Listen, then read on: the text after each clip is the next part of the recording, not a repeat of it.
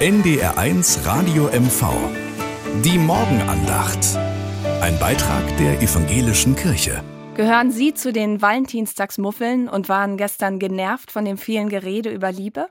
Dann ist heute Ihr Tag. Denn heute ist der sogenannte Anti-Valentinstag.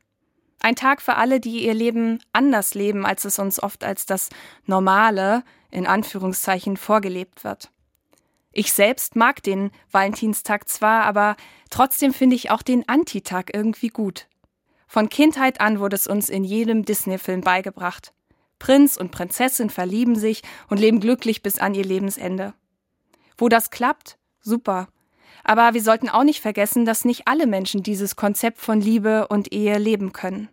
Die Liebe kann halt auch echt schmerzhaft sein.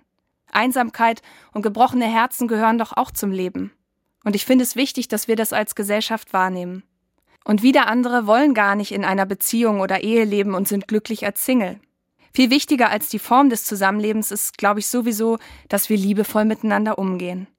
Der Bibelspruch, der wie so ein Motto über dem Jahr 2024 steht, den finde ich dafür sehr passend. Er heißt, alles, was ihr tut, geschehe in Liebe. Das gilt sogar heute, am Anti-Valentinstag. NDR1 Radio MV. Die Morgenandacht. Ein Beitrag der evangelischen Kirche.